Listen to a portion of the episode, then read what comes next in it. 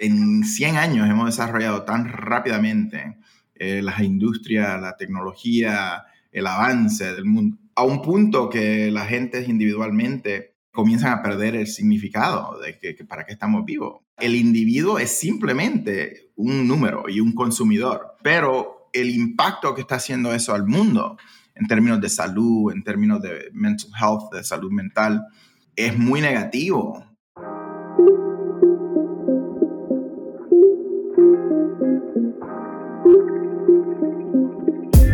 Hola a todos y bienvenidos al episodio número 21 de Hipercreativo. Mi nombre es Roxana Kruger y hoy me acompaña José Caballer. José estudió diseño gráfico en Art Center College of Design y desde muy pronto en su carrera estuvo involucrado en el mundo digital. A principios de los 2000 fundó The Group, una agencia digital, y en el 2012 comenzó The School, un movimiento de educación en línea para enseñar a los diseñadores el negocio del diseño y el diseño de negocios. En 2017 dejó The School, que se convirtió en The Future, para entrenar y capacitar a empresas y startups. Hoy continúa su misión de hacer el trabajo del siglo XXI más fácil, más efectivo y lo más importante, divertido. Y desde el 2020 puso en marcha The System, lo que él llama un experimento de aprendizaje social junto a Kioni Chon y Mary Green, donde comparten herramientas, comunidad y orientación para empoderar a la próxima generación de líderes creativos a rediseñar el mundo. Te cuento que Hipercreativo suena bien gracias a nuestros amigos de The Bay Sound. Si eres nuevo en el mundo del podcasting o tienes experiencia en el medio, pero quieres seguir creciendo, te recomiendo contactarlos pues tienen una larga experiencia en todos los aspectos de edición, producción y promoción de podcast. Visítalos en su web www.thebaysound.com y síguelos por Instagram en arroba thebaysound. Pide una consulta para que escuchen tus ideas y evalúen cómo te pueden ayudar. Y con el código promocional HyperSound puedes obtener 15 minutos de edición de audio totalmente gratuita para tu podcast. The Baysound. ¿Alguien dijo podcast? Bienvenido a casa. Ahora sí, vamos a la entrevista y espero que disfrutes de la conversación tanto como yo. Hola José, pues nada, primero agradecerte muchísimo, es todo un honor y un placer tenerte en un nuevo episodio del podcast de Hipercreativo. Por si acaso hubiera gente que no te conoce, te pido si puedes darnos una pequeña presentación y contarnos, bueno, quién eres y a qué te dedicas. Perfecto. Mi nombre es José, apellido Caballer. Soy puertorriqueño y de la República Dominicana. Mi mamá es dominicana, mi papá es puertorriqueño y soy diseñador gráfico me gradué de Art Center College of Design en Pasadena en el 1996 y pasé los primeros seis años de mi carrera en Nueva York en una agencia que se llama Razorfish. Fue el principio de la agencia y era muy joven, como dicen en la República Dominicana, un carajito. Claro, me enfocaba en digital, pero ahí era el principio del web y ah, estamos desarrollando todas las cosas que user experience y eh, estrategia y desarrollo, todas las cosas que ahora conocemos y que son muy comunes.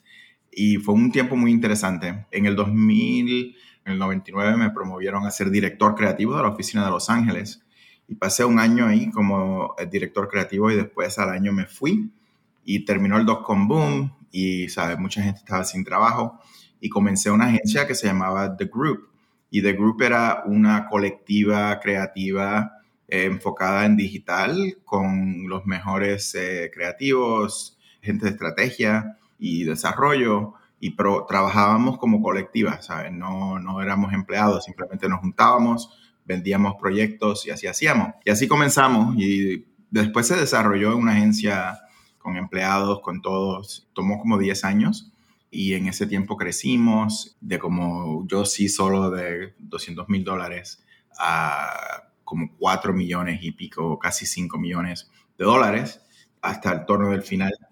Y en un tiempo del financial crisis en el 2008 estaba reassessing, ¿sabes? La idea de qué significa ser diseñador y por qué no hacer una compañía de educación.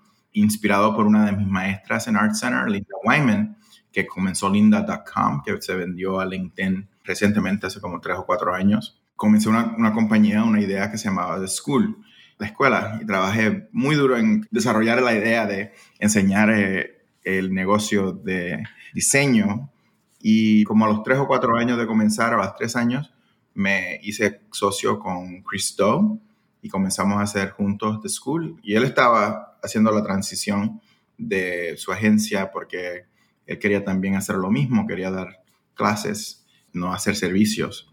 Y el resto es historia. Pasamos como tres años creciendo The School, que ahora es el YouTube channel The Future. Y a algún punto teníamos desacuerdos en la visión y él era más fácil para él hacerlo solo.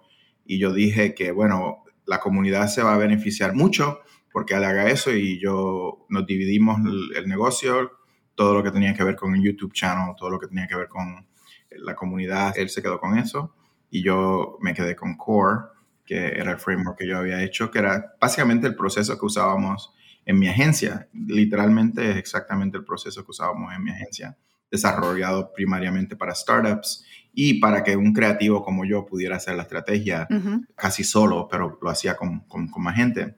Y después que en el 2017 me fui de The School, y la razón por la cual no seguí, porque podía haber seguido haciendo The School y Chris haciendo The Future, para dejar que el Future creciera y yo fui a Nueva York a hacer un proyecto por unos años en el tema y al principio de lo que estaba pasando con blockchain, con Ethereum. La gente conoce Bitcoin, pero esto era Ethereum. Y wow, aprendí muchísimo y tuve la oportunidad de trabajar y crecer equipos ahí viajar por el mundo entero conociendo y entendiendo más la comunidad de blockchain. Y me fui al final de 2018, al principio del 2019, me fui de, de Consensus en Nueva York, la compañía, y volví a Los Ángeles a, hacer un poco de vida hippie en Venice y ahí pasando y haciendo muchas exploraciones personales. Poco a poco me, me animé otra vez a comenzar, ¿sabes? Casi como un perro que le han dado mucha lata. Y ahora, ok, ok, vamos a, ok, let's start again. Vamos a comenzar otra vez. Y ahí me, me junté con Kioni Chong, que era también miembro de, de School desde muy temprano y Mary Gribben, que era mi socia en mi agencia, y comenzamos a hacer eh, webinars aquí en el tiempo de COVID y poco a poco como que desarrollar la idea de qué, qué, queremos hacer ahora con esta habilidad de, enseñar y de, y de educar a la, la, comunidad. Y donde quedamos y donde hemos quedado con los experimentos que hemos hecho es en desarrollar un sistema que no solamente core estrategia para hacer diseño para clientes, pero también para desarrollar los valores y el propósito y lo más profundo de, las ideas y de, las personas y también traer ideas de self-management y de agile y de básicamente manejamiento de equipos y de proyectos, pero en un sentido mucho más, digamos, la idea en general es muy basada en el concepto de no sé cómo se dice en español, en inglés es decolonizing, decolonización. Descolonizar. Descolonizar. El mindset o la actitud y, cómo estamos entrenados y cómo estamos criados, porque es criado, en el mundo entero como diseñadores, pero más específicamente en Latinoamérica y en África, de tener un mindset de servicio y de que somos, no esclavos, pero sujetos de los negocios y de los emprendedores y de las industrias que nos contratan. Y porque sabemos y creemos que el rol, el papel que tomamos nosotros como creativos y como diseñadores y como artistas es mucho más importante de lo que creemos, que no es acerca de crear y de diseñar logos y de diseñar ideas y websites y productos y cosas para clientes, pero es para nosotros desarrollar nuestras propias ideas y cambiar cómo se está haciendo todo, cómo se está haciendo negocio, cómo vivimos, porque eso ha sido el papel tradicional que hemos en el mundo y en la vida. Si tú piensas en esta manera, que el arte ha sido usado como manera de control de ideas y de pensamientos por miles de años por la gente que tiene el poder, o sea al principio de la Iglesia Católica, el término de, claro, los artistas hacían las catedrales y las pinturas. Al principio del siglo XX, diseñadores comenzaron a hacer publicidad y cosas para, y artistas para vender lo que sea. Y en los 1950 aquí en los Estados Unidos se desarrolló la industria de publicidad y por ahí en ese tiempo también todo lo que sabemos y conocemos como diseño gráfico moderno comenzó a desarrollar. Pero a ese punto todavía era algo que era para la gente que no eran aculturadas o que tenían mucho dinero o de la sociedad alta, era un privilegio poder hacer algo así, ser artista, ser diseñador. Pero ahora como el web cambió todo, porque de repente todo tiene que estar diseñado. Cada compañía tiene que tener un logo, cada compañía tiene que tener una interfase entre el usuario y la idea, porque todo es digital como estamos aquí. Y lo que no nos damos cuenta es que porque estamos acostumbrados a, este asunto digital aquí, estamos en, tú estás en España, yo estoy en Los Ángeles, y mira, aquí estamos haciendo un broadcast todo digital. Eso ha cambiado el mundo completamente y el balance del poder lo ha cambiado completamente. Y reconocer el poder que tenemos como gente creativa, como gente que hacemos lo que hacemos, es el punto de que estamos haciendo. We have more power than what we think we do. Y claro, es un movimiento de poder esa es la historia, esa es mi historia, keeping to Totalmente, o sea, me ha encantado saber absolutamente toda la historia, aparte de ser algunas pequeñas cosas, obviamente ya las sabía por los que te venimos siguiendo desde hace muchos años, sobre todo en el último tiempo, desde el inicio de, de School en adelante, que es quizás lo que más expuesto ha estado, pero quería desgranar si puede ser un poquitito más de todo lo que nos has contado. Quería preguntarte si siempre te has considerado creativo y de dónde surgió ese primer contacto quizá con la creatividad o con sentirte diseñador o con querer ser diseñador. ¿De dónde surgió esa, motivación? He estado pensando acerca de eso mucho. Este fin de semana teníamos una conversación acerca de eh, ahora en estos puntos, cuando uno está en sus cuarentas, a buscar la historia de su familia y del desarrollo de uno como creativo. Y, yo siempre preguntaba que de dónde me salió eso, por qué me, me urgió dedicarme a eso. Porque, por ejemplo, mi papá, eh, Abraham, era pastor cuando joven, eh, pastor de la iglesia adventista del séptimo día, que es una iglesia fundamental y, evangélica. Él dejó eso y porque estudió salud pública aquí en, en California. Así fue que llegamos a California nosotros, de Puerto Rico. Y ah, estaba pensando mucho de esta idea. Por, por ejemplo, los veranos yo los pasaba en la República Dominicana con mi abuela. Mi abuela tiene nueve hijos, siete hijas, dos hijos. Y era emprendedora, era la matriarca de su, de su familia. Y aprendí mucho ¿sabes? de eso y de mi abuelo. Y lo que me di cuenta también que ella cosía, mi mamá cosía y hacía, nos hacía todos ropas así combinados en, los 80, muy 80 style, muy 70 styles. Y ella también me había dado inspiración o porque veía como que como era, me encantaba dibujar. Eh, tengo por ahí, eh, no sé dónde, en un storage, un himnario de la iglesia que está todo dibujado con, las páginas están dibujadas con cosas así de, de mundos enteros, así de, de, tanques y de guerra y de cosas. Y en algún lado también tengo slides, no tengo los originales, de mis dibujos en, high school y en la escuela secundaria. dibujaba mucho, siempre una imaginación muy grande. Me encantaba también construir munditos enteros, no de Lego o de algo hecho ya como juguete, pero de cardboard. Me recuerdo ver un, un, programa en Puerto Rico, eh, esos programas que tenían para niños en la tarde y tenían un segmento de arte y crafts y enseñaron cómo hacer un carrito de, de una caja de fósforo. Y yo los estaba mirando y luego, ah, ok, con témpera, con pintura, eh, y usando pesetas, quarters, coins, como las gomitas y todo lo como hacerlo. Y yo, oh, ok. Y de ahí comencé a desarrollar eso y hacer mucho, mucho, muchas cosas.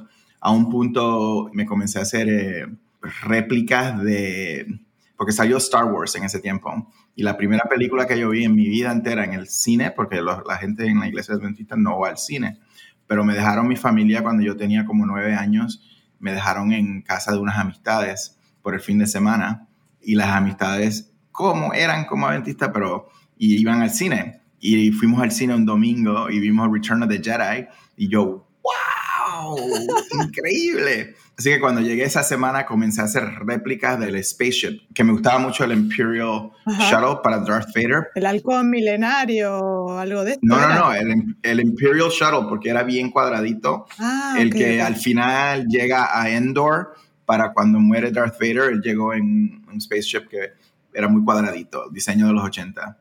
Y hice una réplica bien bonita de eso con foam y like, todo, y la llevé a la escuela y la gente, uh, wow y la vendí por 7 dólares. Así que la combinación de creatividad y de ventas, de ser emprendedor, siempre estaban juntas las, dos cosas. Y al fin, cuando estuve en high school y cuando en la iglesia aquí en California, me vieron dibujando un muchacho en la iglesia y me dijo, wow, está muy bien. Y, me enseñó cómo hacer un carro, las proporciones. Y yo le pregunté, ¿qué, qué, tú haces? ¿Qué tú Y él estaba estudiando diseño de automóviles en Art Center College of Design. Y yo le dije, wow, yo quiero hacer eso. Y después él me dijo, no, tengo otro amigo que, que enseña su portfolio. Y el, el otro sábado vino y me enseñó un portfolio de product design, que era teléfonos y de todas estas cosas, todos estos asuntos. Y yo, wow, eso es lo que voy a hacer. Y él dijo, no, no, no, el dinero está en graphic design. Y I'm like, okay, I'm going to do that. Y ahí decidí. Yo siempre había decidido así directo no estaba pensando que si estudió esto, que si estudió lo otro. Y el punto, por muchas razones, también era porque como mi mamá murió cuando yo tenía 12 años y mi papá era muy liberal con nosotros y él trabajaba en Los Ángeles y llegaba a la casa como a las 7, a las 8, así que nosotros estábamos solos casi todo el tiempo. Cuando hice la decisión de ir a Art Center, yo dije, bueno, yo no sabía ni cuánto costaba, no sabía nada. Yo nada más me mudé para Pasadena porque tenía una prima ya y la prima me dejó quedarme en su casa muy barato, conseguí un trabajo y comencé a ir a la escuela Community College aquí en, Pasadena y a enterarme, a educarme de cómo entrar a Art Center y ellos, me, la escuela esa misma nos ayudaron a hacer el portfolio y te, había maestros de Art Center que daban clases ahí en el, en, el Community College. Así que todo era entrenando para eso. Y vi un póster de becas para Art Center at Night. Eran cursos de, de noche que no eran parte del degree program eran simplemente para gente que querían ir, pero no, no estaban listos. Y cogí unas varias clases con beca, una de las básicas de graphic design y la otra era como que design 101, que, era, que no era graphic design, era más composición y pattern y rhythm y like, los conceptos. Y apliqué para entrar y me dieron una beca y boom, comencé de una vez muy jovencito, salí de ahí a los 23. Era joven porque ahí el, el averaje o casi siempre toda la gente era un poco más mayores porque el programa es muy difícil. Y fue difícil como el carajo, pero terminé y lo que no sabía como gente del campo, yo no sabía que era una de las mejores escuelas en el mundo y que me dio el privilegio de estar en contacto con gente y con la industria. Y de, ahí fue que me, they recruited me to go to New York. Me conseguí un trabajo en Nueva York ahí desde Los Ángeles y me fui para Nueva York. Ah, el primer trabajo que tuve, para que sepan, aquí en Los Ángeles, me gradué el sábado. El domingo, Chris Doe, él está mirando eh, la gente en la escuela, quién ha hecho buen trabajo, quiénes buenos diseñadores y trabajan duro. Así que él se dio cuenta y él me recomendó un trabajo para una agencia de broadcast, motion graphics. Y, como que era todo apurado, todo como hasta las 2 de la mañana y yo, mm, no sé, yo quiero, tenía un, interés en hacer algo diferente, hacer algo digital, aunque me, me, gustaba la industria aquí de entretenimiento. Pero aquí si tú trabajas en esa industria, uno trabaja bien duro, es una esclavitud dura. No me gusta estar muy, muy cerrado, muy controlado por nada. Y me fui para Nueva York y ahí fue que comencé, y me, ahí el resto es historia, me metí a digital de cabeza, porque me di cuenta que eso era el futuro. Me di cuenta, ah, lo que está pasando aquí es interesante y me, me, gustaba porque uno podía hacer animación, podía hacer layout, podía hacer de todo. Y claro, el web en ese tiempo era feísimo comparado con hoy. Y así fue que llegué. Sí, lo que te iba a preguntar es cómo te diste cuenta, digamos, que eso quizá iba a ser el futuro. Hoy en día es muy fácil de ver y quizá es como, es obvio, pero en ese momento, ¿qué fue lo que te llamó? ¿Fue tu intuición? ¿Fue alguien que te marcó? ¿Fue algo que te marcó? Sí, te digo exactamente el punto que me di cuenta un amigo, una amistad, Luis Ramírez, que ha estado eh, en alguno de nuestros clubhouses. Estábamos en la biblioteca y me enseñó, mira, mira esto, el browser, el web. Y yo, wow. Y me recuerdo que era Mozilla y después fuimos a Amazon y like, wow. Y era eh, pésimo, pésimo, de feo cuando uno piensa. Entonces, una amistad que él había hecho su maestría, consiguió un trabajo en una compañía que se llama Razorfish en Nueva York. Él nos, nos mandó comunicación de que iba a venir a hacer interviews, pero miré el website de Razorfish y el logo era un logo ahí rarito, pero, pero estaba animado y tenían una cosa que se llamaba The Blue Dot, que eran experimentos digitales en arte tempranos, en el 95 a este punto, late 95, 96. Y yo estaba, wow, animación, interacción. Y yo me había dedicado en Art Center a, a hacer digital.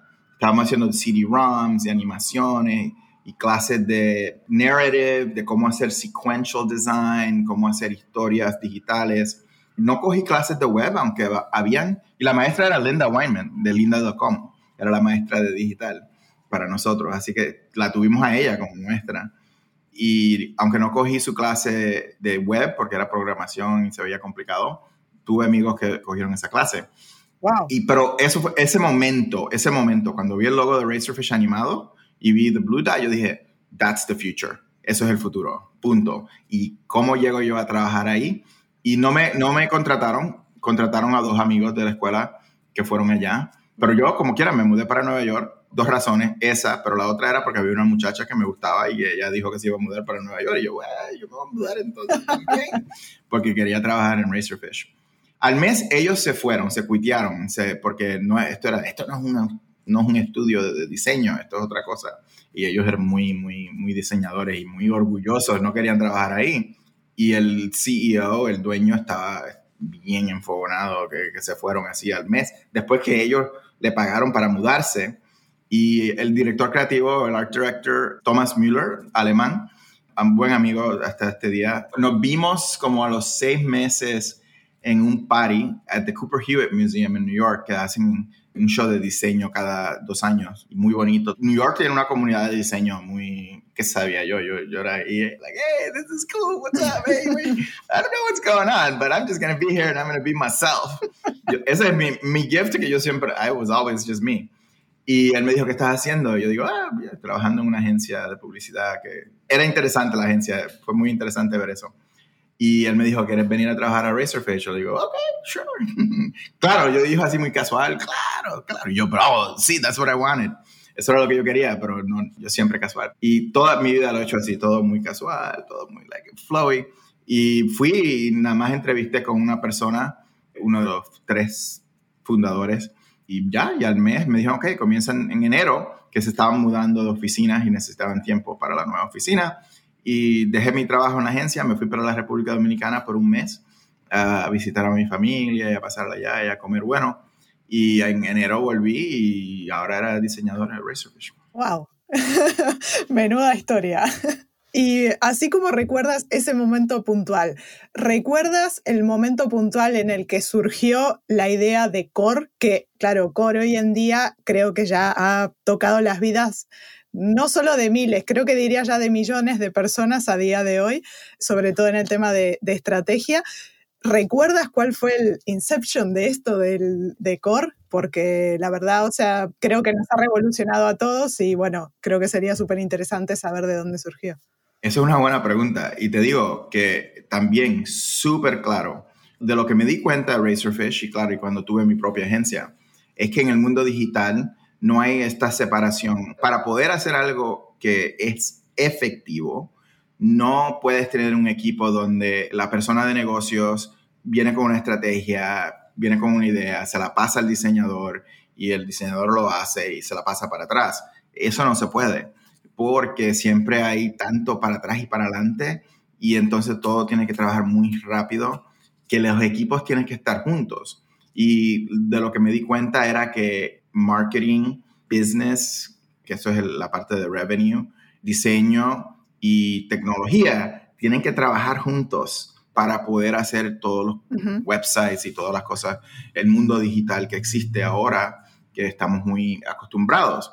Y yo dije, hmm, pero el problema más grande es alinear a toda esa gente en una dirección, que todo el mundo tiene una idea diferente y siempre es una pelea épica en las compañías y la gente está siempre peleándose de qué, qué, dirección hacer y los diseñadores creen que ellos deben de ser el líder y el strategist, tú eres un maldito diseñador porque que estás aquí hablando. Esas son las actitudes que hay cuando esas cosas estaban separadas.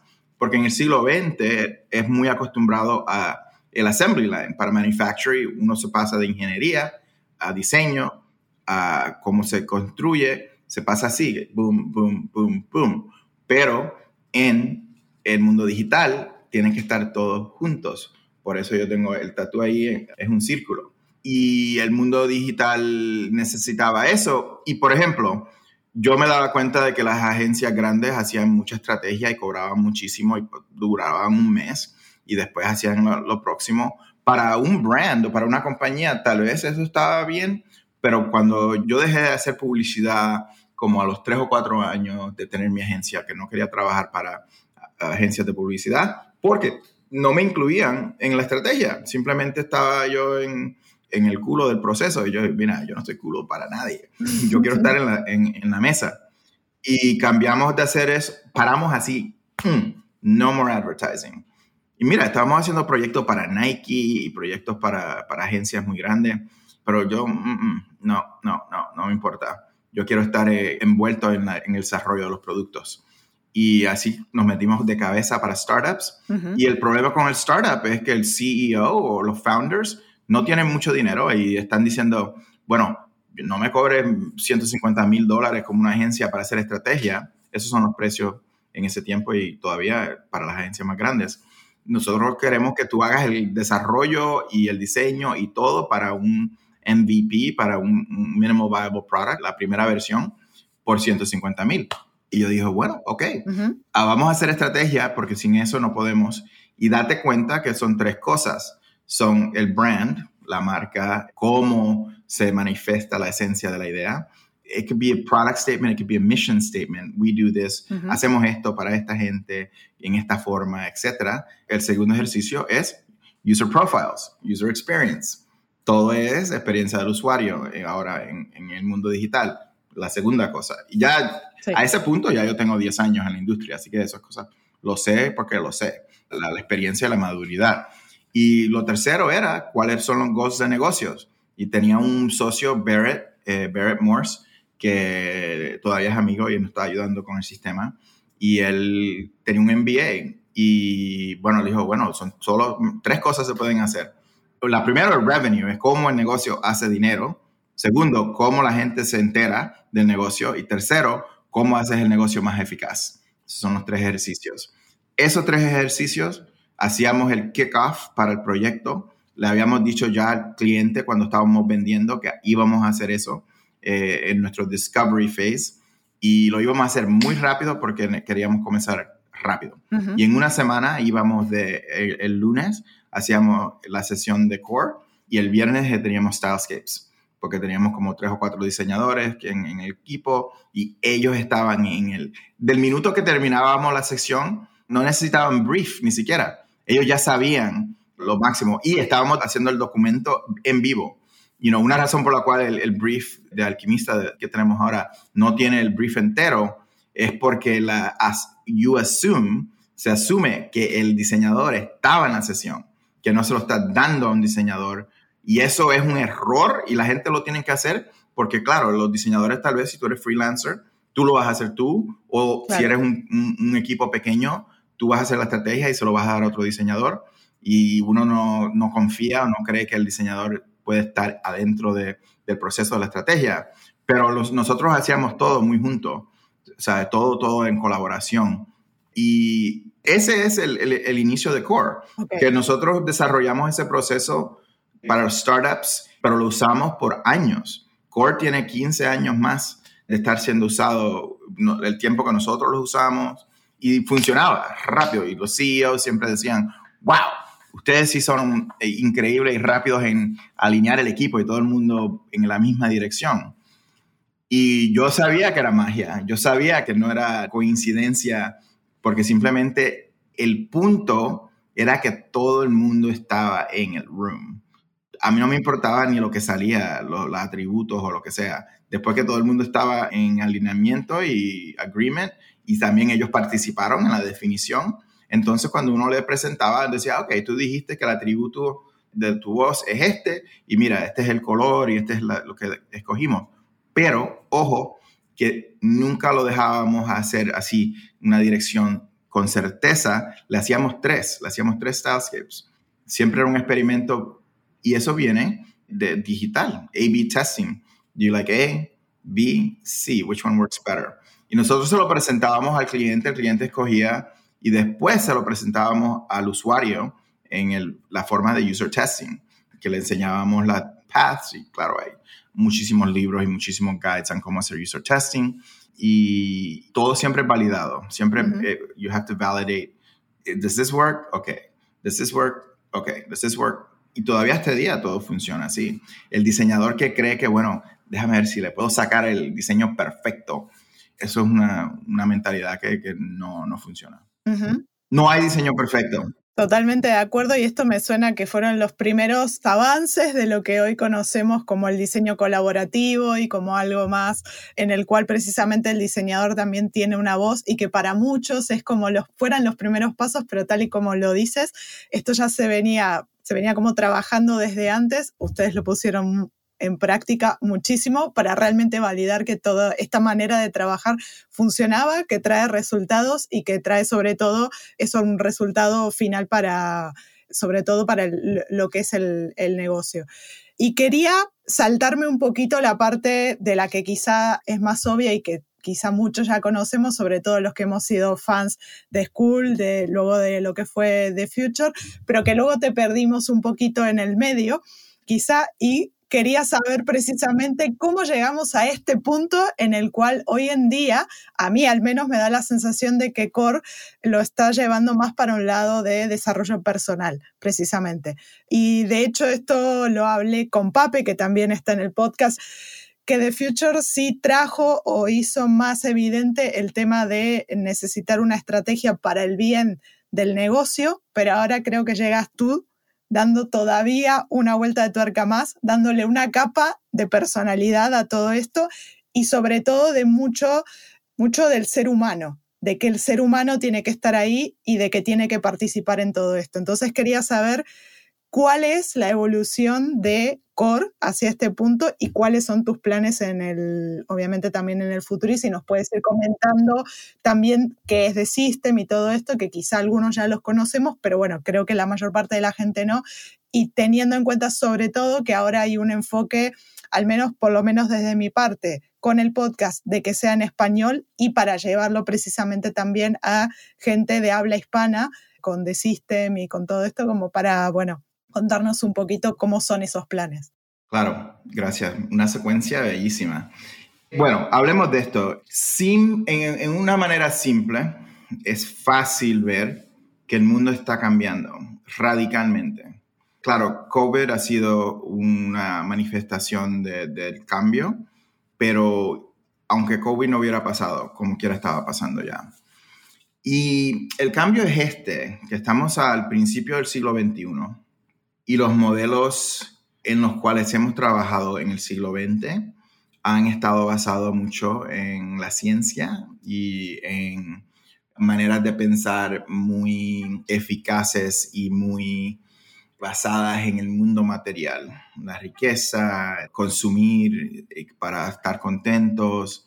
Yo viendo el mundo de publicidad y viendo el mundo comercial de los Estados Unidos y entendiendo cómo afecta a Latinoamérica, porque claro, en la República Dominicana cuando yo era niño no había McDonald's, no había, no había Burger King, no había malls, no había todas estas cosas que son americanas. Y ahora como adulto vuelvo y yo digo, ay Dios mío, está ya hecho igual que los Estados Unidos. Y se ha, se ha escrito mucho acerca del problema de, del medio ambiente, del problema básico, porque es un problema espiritual en el sentido de que somos humanos y no como humanos somos animales sociales eh, que vivimos en tribu. Pero el comercialismo y el capitalismo, que yo no, no estoy diciendo que nada de eso es malo, porque yo no creo que en general fue desarrollado con malicia y ha estado pasando esto por miles de años, no, es algo nuevo. Pero en el siglo XX, en el siglo XXI, eh, estamos a este punto que en 100 años hemos desarrollado tan rápidamente eh, las industrias, la tecnología, el avance del, mundo. A un punto que la gente individualmente eh, comienzan a perder el significado de que, para qué estamos vivos. No estamos vivos para ir a McDonald's y para ir a... Para los brands y para las compañías, especialmente en el mundo americano y el sistema que existe aquí, que se está exportando a todo el mundo, el individuo es simplemente un número y un consumidor, porque eso así es que se piensan los sistemas que están en control y en poder ahora. Tú eres un, pedacito en un spreadsheet y después hay un montón de gente creativa tratando de convencerte de que el Big Mac nuevo eh, es lo mejor y el precio está barato y todo está ahí. you know, pero el impacto que está haciendo eso al mundo en términos de salud, en términos de mental health, de salud mental, es muy negativo. Yo no soy el único que lo sabe, todo el mundo lo sabe y todo el mundo se da cuenta. Y tienes que usar la ropa que te dicen en la televisión. Y tienes que... Lo único que ha existido como balance para eso, entonces estamos en un mundo más secular, que ya religión y el mundo en cual ha ayudado a las personas a basarse en su experiencia humana, poco a poco ha, cambiado. Nosotros no estamos en un mundo muy secular y aunque hay cosas que han comenzado aquí en los Estados Unidos y en el mundo, como meditación y yoga y cosas así, como quiera, estamos en un punto muy crítico para el mundo. Así que hay dos cosas, dos ramas. Una, cómo se desarrolla el individuo. Y bueno, cambiémoslos a, a negocio, simplemente a negocio. Una economía mundial que puede ser freelance, que puedes hacer diseños, tú estás en España, tú estás ayudándonos con nuestro web, Alex Zorrita está también en España, eh, hay gente en México, hay gente en Latinoamérica, en Perú, en todos lugares, Colombia, eh, China, India, etcétera, haciéndole servicios a los Estados Unidos, pero también a negocios locales. Algo de que me di cuenta con el futuro y con la manera en cómo Chris, que todo lo ha hecho muy bien todo, mucho contenido, mucho contenido, mucho contenido, pero había muchas voces ahí adentro que decían, bueno, all that is great, todo eso está bien, pero yo no puedo hacer eso porque yo estoy en Latinoamérica y no tengo el acceso y el auge y la reputación y la experiencia que tiene alguien como Christopher, como José Caballer. Dándome cuenta de eso, se sabía que entonces teníamos que formar una identidad única para el individuo outside of y nos dimos cuenta de que la gente que nos estaba mirando a nosotros, a mí personalmente, o que se relacionaban conmigo, eran gente de color y gente latina y gente que, mi nombre es José Caballero y me veían y decían, oh, mira, ese tigre puede y yo también debo poder. Y el mensaje que yo siempre he estado en todos mis viajes por todo el mundo, en esos tres años que no estaba con Chris, o los, años después de eso, incluyendo y en el tiempo antes también, que me estaba dando cuenta de que lo, se necesitaba un degree de confidence, ¿cómo se dice confidence? Um, sí, no sé si al español es literal, pero confiado en sí mismo, que tenga confianza en sí mismo. De, sí, sí, sí, sí, sí, confianza en sí mismo, creer en sí mismo. Y eso, eso necesita desarrollar una historia única, que la historia tuya es importante, que no tiene que ver con dónde trabajaste, qué, qué has hecho y el valor tuyo no tiene que ver nada con lo material, simplemente con lo básico que eres humano y humana. Y claro, tiene que ver también los skills como el diseño, etc. La mayoría de la gente que se ha desarrollado solas no tienen el nivel de experiencia y el nivel de educación que tenemos nosotros. Y lo que estamos tratando de enseñar es que eso no importa as much as la habilidad de conectar y la habilidad de seguir creciendo y la habilidad de ser auténtico y la habilidad de ser tú mismo. A otro nivel, la segunda rama, la primera rama es tener confidence. La segunda rama es cultura local de negocios en México, digamos, como el caso de Mauro Ensenada con Corbis, que, que, lo vieron recientemente en un episodio de Office Hours, de Core Office Hours. Es una ilustración perfecta, que es alguien que trabajó acá con nosotros en los Estados Unidos, vuelve a México, a su hogar, y ahora está involucrado en su comunidad local. Y se conecta con un emprendedor como Corbis, que está haciendo un negocio muy, muy similar a Warby Parker para México, y cómo se comunica y cómo se crea una marca o un negocio local y un negocio que tiene un nivel de calidad igual que los Estados Unidos, pero está sirviendo el mercado hispano. Mercado local. Una marca local. Claro. Y aquí es que se conecta la política o el contexto sociocultural. Si asumimos que si el mundo sigue en este trajectory, en esta dirección, y los países latinoamericanos en África, si buscamos, queremos y creemos que merecemos, claro, tener el mismo estilo de vida y el mismo acceso a abundancia que tienen los Estados Unidos, a consumir igual, a, vivir igual, date cuenta que vamos a destruir el mundo, porque de repente tenemos 7 billones de personas en el mundo, todo el mundo viviendo como americanos, todo el mundo viviendo cada rey con su castillo, cada rey con su carro. La cantidad de gasto en tener una mindset individualista que es muy americano porque está basado en la ética protestante de que Dios quiere que seas rico, que seas rey, que tú también te mereces eso. En Latinoamérica el mundo católico es un poco diferente porque el mundo católico es un poco más comunal y la iglesia es lo máximo, ¿sabe? El individuo no, la congregación es lo máximo. Así que hay un, un auge más tribu, más comunidad, más... Y ahí es que se ve mucho el mundo hispano en, Latinoamérica, la política de la izquierda, la política de la gente, y no si se puede, etc. Sí. Y eso es una pelea de mentalidades que están básicamente ahora en este mundo nuevo y digital, viniendo, como dicen en inglés, they're coming to a head now. Están haciendo el, el clash ahora, sí. Y el sistema, ¿qué es el sistema?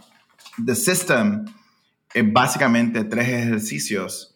What are you passionate about? What is your purpose? Who are you? What is your story? Lo humano, el corazón. El segundo es core, cuál es tu eh, esencia, brand, cuál es tu usuario, customer, lo que sea, como quieras decirle. Y cuáles son los goals, las metas, lo que quieres hacer juntos, right? The business objectives. Y al final, la ejecución en Agile, en Flow, esa es basada en el objetivo, no en el output. Si el objetivo es que la comunidad tenga eh, abundancia, entonces ¿cómo hacemos abundancia para la comunidad?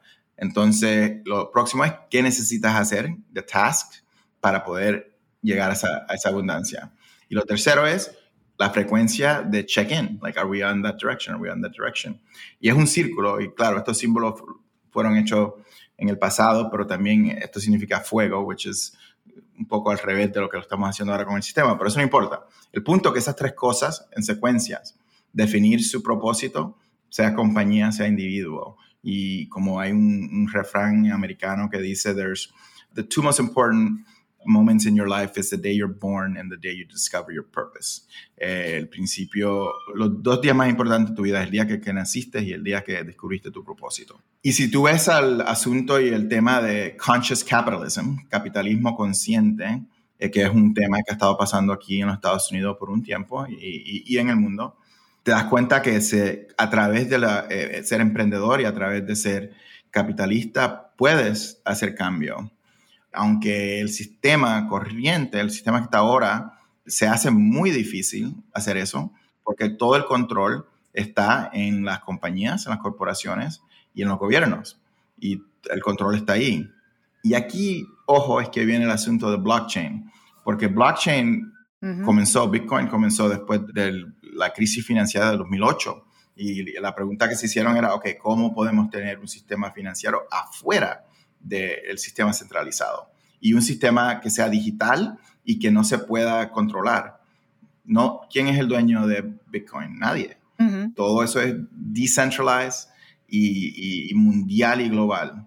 Claro, hay asuntos y preguntas de que, bueno, la consumpción de, energía para eso, forgetting about all that, porque esas soluciones llegan. Es tener un, un sistema donde se pueda crecer cosas conscientemente sin tener que usar el, el, mismo auge que pasan en las compañías aquí americanas. Si tú eres un startup y eventualmente tú quieres, la mayoría de los startup founders son hombres y you want to be a unicorn, you want to be a billion dollar company, uno quiere hacer estas cosas así muy grandes y, y no importa las cosas externas que pasan por a, a, través de esa idea, pero una integración más potente entre el mundo de ser emprendedor y el mundo de crear algo nuevo en una, manera más consciente, requiere una nueva manera de pensar y requiere una, filosofía y un enfoque personal al humano, que somos humanos primeros, no consumidores primero.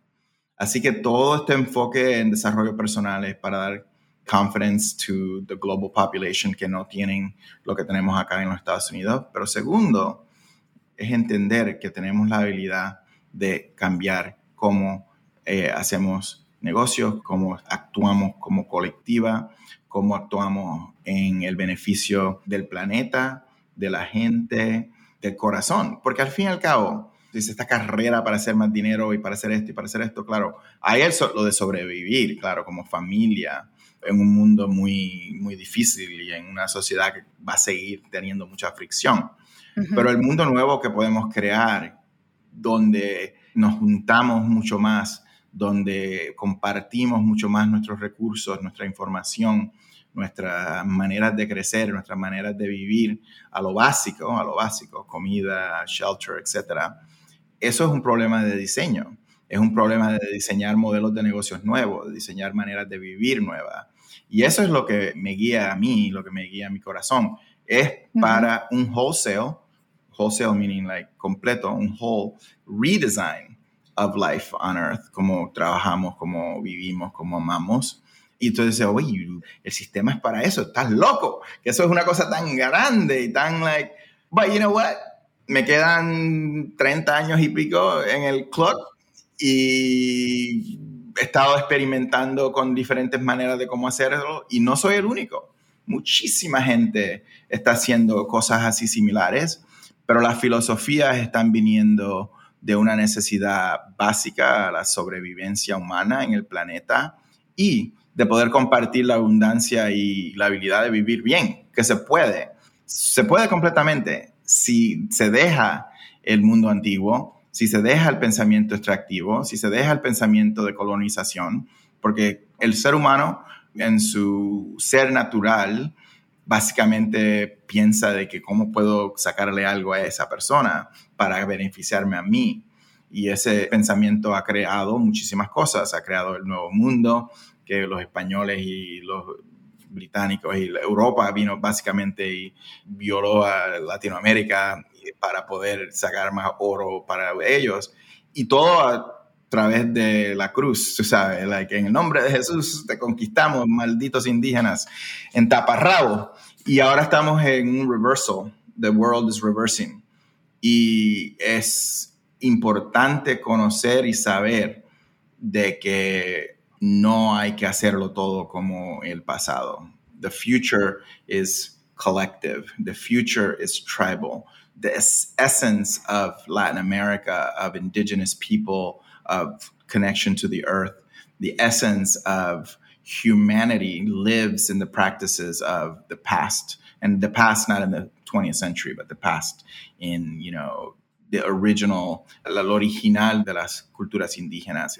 que sabían la verdad, sabían que había que estar en, en, unión y en, en harmony, en armonía con, con, el planeta y con sus surroundings.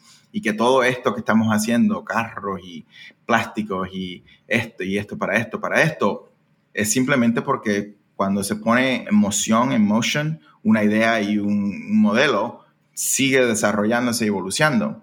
Now we have to like put in place. Y yo no creo en pelear we're not going to have a political protest. We're not going to fight the system. No vamos a pelear el sistema. Sí. We're going to become the system. New systems of being, new systems of living, new ways of thinking is what is emerging in the new world. And the new world isn't Latin America. The new world isn't a place. The new world is here in la mente de cada individuo. Saber quién somos, to remember who we are we're not designers trying to make more money in Latin America. We want to design a better life for ourselves and our families and the planet. We want to become better connected to our own stories, to our heart, because you can make all the money you want. Puedes hacer todo el dinero que tú quieras, puedes crecer, puedes you know, hacerte millonario, etc. Pero al fin del punto, es más fácil para un camello pasar por el ojo de una what's how do you say needle? Sí, por el ojo de una aguja. De una aguja. Sí. Que for a rich man to enter the kingdom of heaven. Eso es algo que significa muy simple. The kingdom of heaven is here, and the kingdom of heaven is now. If we choose it every day, and as designers, choosing not to fight old systems, but to become together and collectively a new system that is working together in collaboration to redesign our local businesses, to redesign the way people think, you know, in the Philippines, in Spain, in Mexico, in Peru, in Brazil. And we have such huge populations with both the legacy of colonization. Mi papá es puertorriqueño y blanquito así como yo, español. Y mi mamá es dominicana y negrita porque ¿sabe? su abuelo era negro. That's the colonizers, la gente que trajeron a la gente de África aquí al Nuevo Mundo para, para poder hacer los Estados Unidos. Y ahora cuando se casan esas dos cosas y están adentro de una persona, you have to reconcile it. You have to collaborate between the two worlds.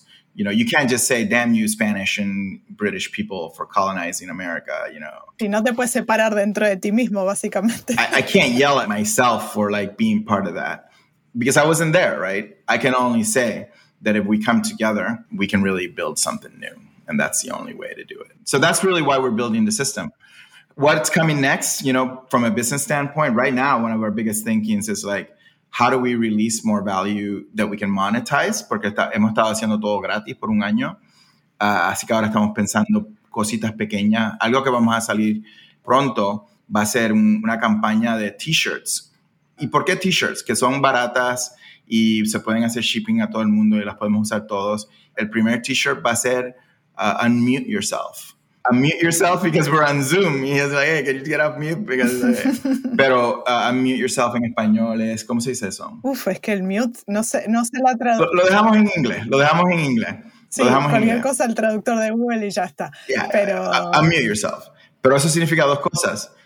Unmute yourself on Zoom, but also your voice matters. Your voice matters. Y vamos a comenzar a vender eso y a tener un affiliate program para que todo el mundo en el mundo pueda compartir eso y vamos a usar el dinero y a To Divert It lo vamos a usar para los proyectos. En Ensenada, con Mauro en México, un proyecto para eh, educar y entrenar diseñadores ahí y hacer un evento ahí ahora cuando COVID esté más you know, a, atrás de nosotros.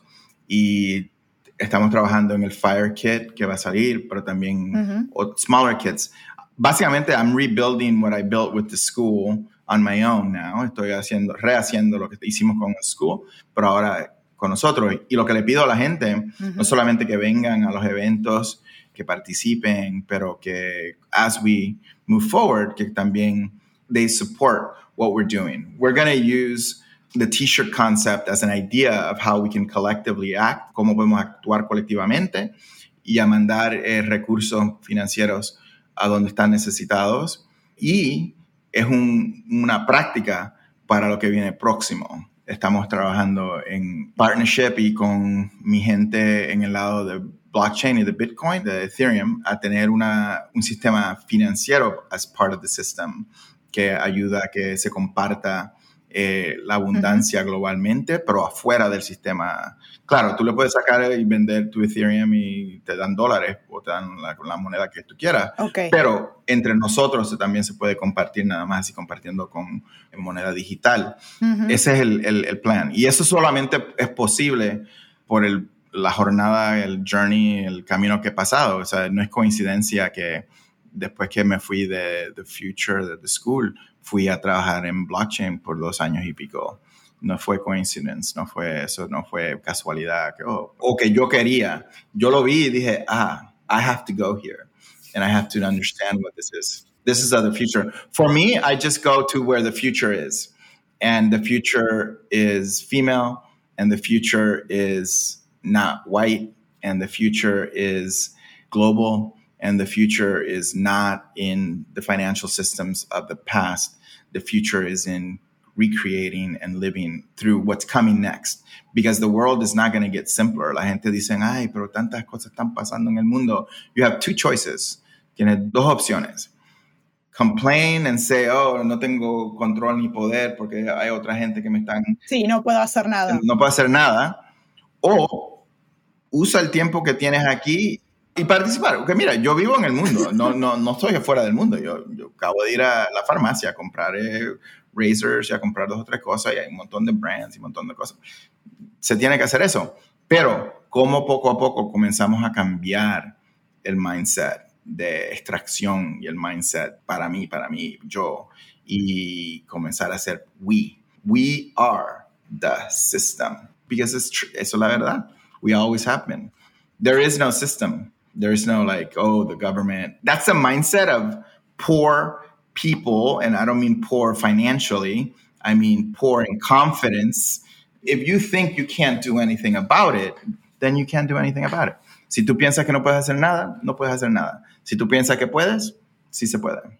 Sí, es que de hecho una frase surgió el otro día en una de las últimas llamadas, es que decía algo así como que si lo puedes hacer o no lo puedes hacer, tienes razón. Entonces al final está todo en nuestras manos y lo que me emociona es saber que, eh, bueno, sobre todo en los últimos años hemos notado como todo en el mundo ha habido un resurgimiento de quizá a nivel más individual en un principio de, como comentabas también, también el tema del yoga, la meditación y esto de volver un poco a las raíces, de volver un poco a, a conectar con nosotros mismos, pero lo que más ilusión me hace es ahora empezar a verlo poco a poco también a nivel trabajo, que era como la parte que se nos había quedado un poco fuera eh, y había mucho ese concepto corporativo y que lo vemos como que siempre el que está arriba es el que tiene la razón, donde nunca mi voz se escucha, donde siempre voy a ser pisoteado por otro, siempre esa es la sensación que a mí por lo menos me daba y está, no sé, me da una muy buena sensación el saber que se está haciendo poco a poco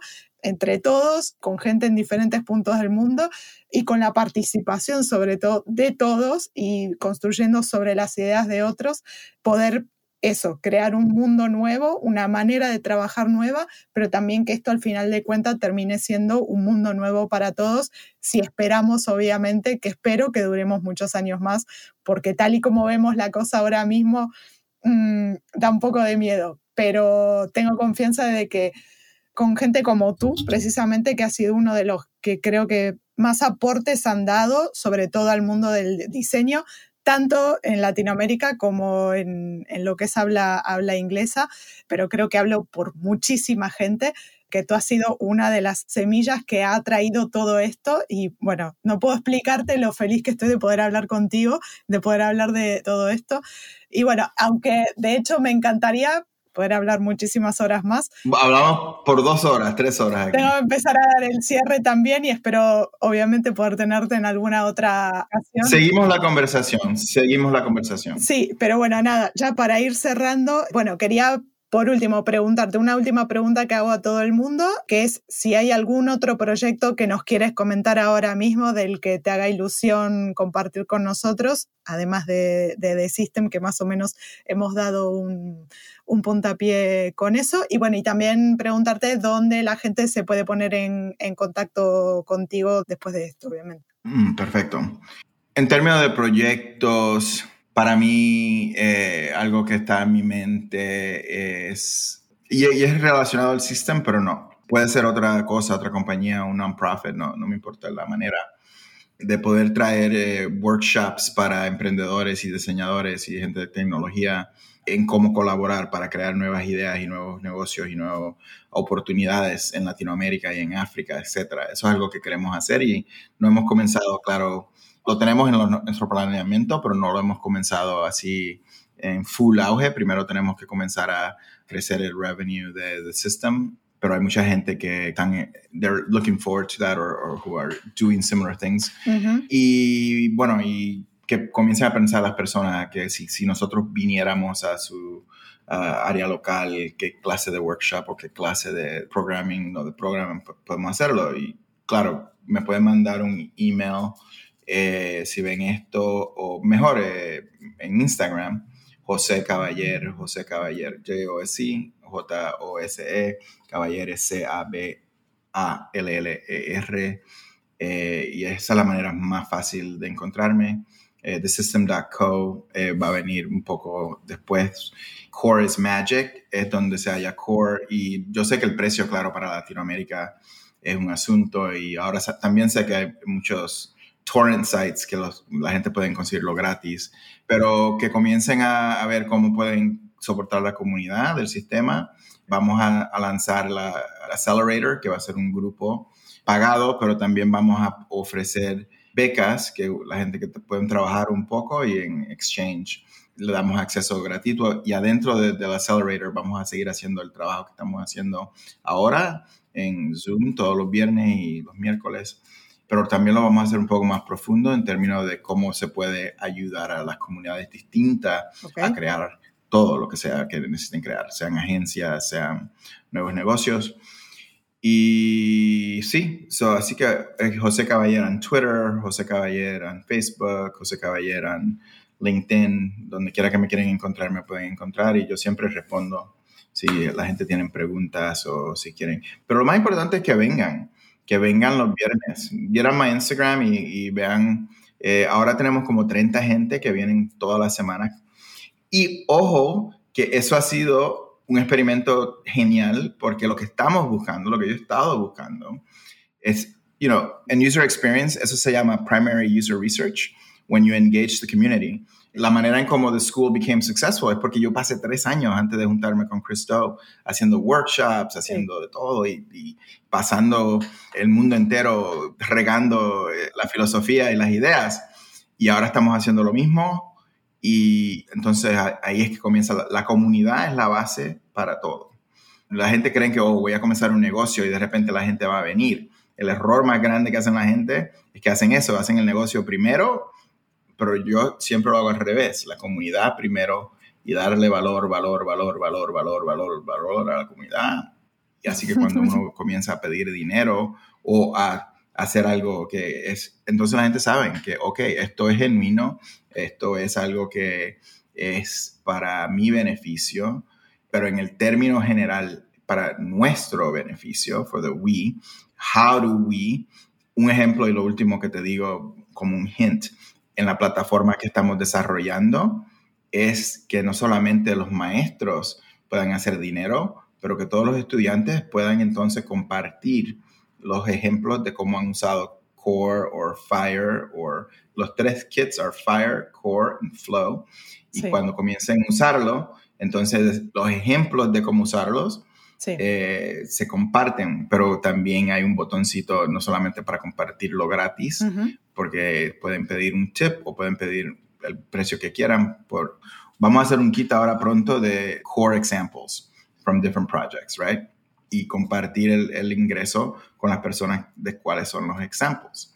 Y así podemos conseguir, porque mira, tú estás broadcasting en tu podcast, está broadcasting Pape, está broadcasting Alex Zorrita, todo el mundo tiene una voz, todo el mundo tiene 100, 200, 300 gente que, que tienen confianza en ti, que te están oyendo tu voz. Entonces tú compárate con ellos y ellos, el, el punto es, let's get everybody broadcasting. Todo el mundo tiene una voz. Unmute yourself. Podcast, YouTube. Yo sé que es difícil, but man, I am super inconsistent. I put stuff on Facebook. Lo único consistente es que we do, you know, los Zooms toda la semana, toda la semana en vivo, en vivo, en vivo, en vivo. Siempre, siempre, siempre. Eso no, nunca falla. Pero todo el mundo lo puede hacer, pero si no sabes tu historia, si no sabes que eres importante, si no sabes que tu voz importa, nadie lo hace. ¿Y por qué se tiene que hacer eso? Because that's the world we live in. We live in a digital world. Vivimos en un mundo digital, vivimos en un mundo global. Tú estás en el otro lado del mundo, hay gente en aquel lado del mundo, para allá, para arriba, para abajo, todos lugares. Si unimos nuestras voces, si actuamos colectivamente, si dejamos de pelear y de pensar de que hay para mí y si no, y si, si yo lo cojo para mí, no hay para otra persona, si dejamos de pensar en el mundo capitalista y extractivo y comenzamos a pensar en el mundo colectivo y en el mundo que se puede crear, donde el trabajo no es, ¿sabes? Like the old system of like, yes, master, and you work hard and you sweat and you get whipped. Because that's, what, that's all we know. Latin America, that's all we know. You know. No, no, no, no. No, no necesitamos eso ya. Mira toda la tecnología que tenemos. Simplemente tenemos que trabajar inteligentemente, pero más importante, unidos. que el problema que tenemos todavía es que pensamos que somos individuales o individuos y que no somos comunidad. Así que eso, ahí me pueden hallar y ahí me cayó la boca porque sigo gritando. No, por favor, no, no, no. Eh, no, lo que sí quería compartir con la gente era que... I start sounding like César Chávez, sí se puede. Eh, lo que sí quería compartir con la gente es que si tienen oportunidad de unirse a alguna de las llamadas que son los miércoles y los viernes, sí que son en inglés, pero bueno, es, lógico para poder eh, unificar a, todos en diferentes puntos del, mundo, pero si tienen oportunidad de unirse, mírenlo en la biografía de, de, José, sobre todo en Instagram, que ahí encontrarán los links. No tengo palabras para agradecerte, José, lo que significa para mí poder hablar contigo. Y es gratis, es gratis. Sí. No cobra nada. Y además, sí, eso se me había olvidado. Y bueno, quería agradecerte infinitamente esta oportunidad de poder haber eh, hablado contigo de todo esto. Veo un futuro brillante por delante contigo a la cabeza, o sea que nada, me emociona mucho ver, eh, ver todo este movimiento de The System sobre todo, en el cual un poco, de alguna manera estamos todos incluidos. Así que bueno, muchísimas gracias José y esperamos verte en algún próximo episodio. Gracias por acompañarnos. Si no lo has hecho ya, suscríbete al programa en tu aplicación de podcast favorita y recibe un nuevo episodio cada semana. Si has disfrutado de este episodio, haznos el favor de calificarlo y dejarnos una review del programa en Apple Podcast. Nos ayudará a crecer el programa y hacer los próximos episodios cada vez mejores. Si tienes alguna pregunta o comentario, puedes escribirnos a arroba hipercreativo podcast en Instagram. Gracias nuevamente y nos escuchamos el siguiente lunes con un nuevo episodio de Hipercreativo.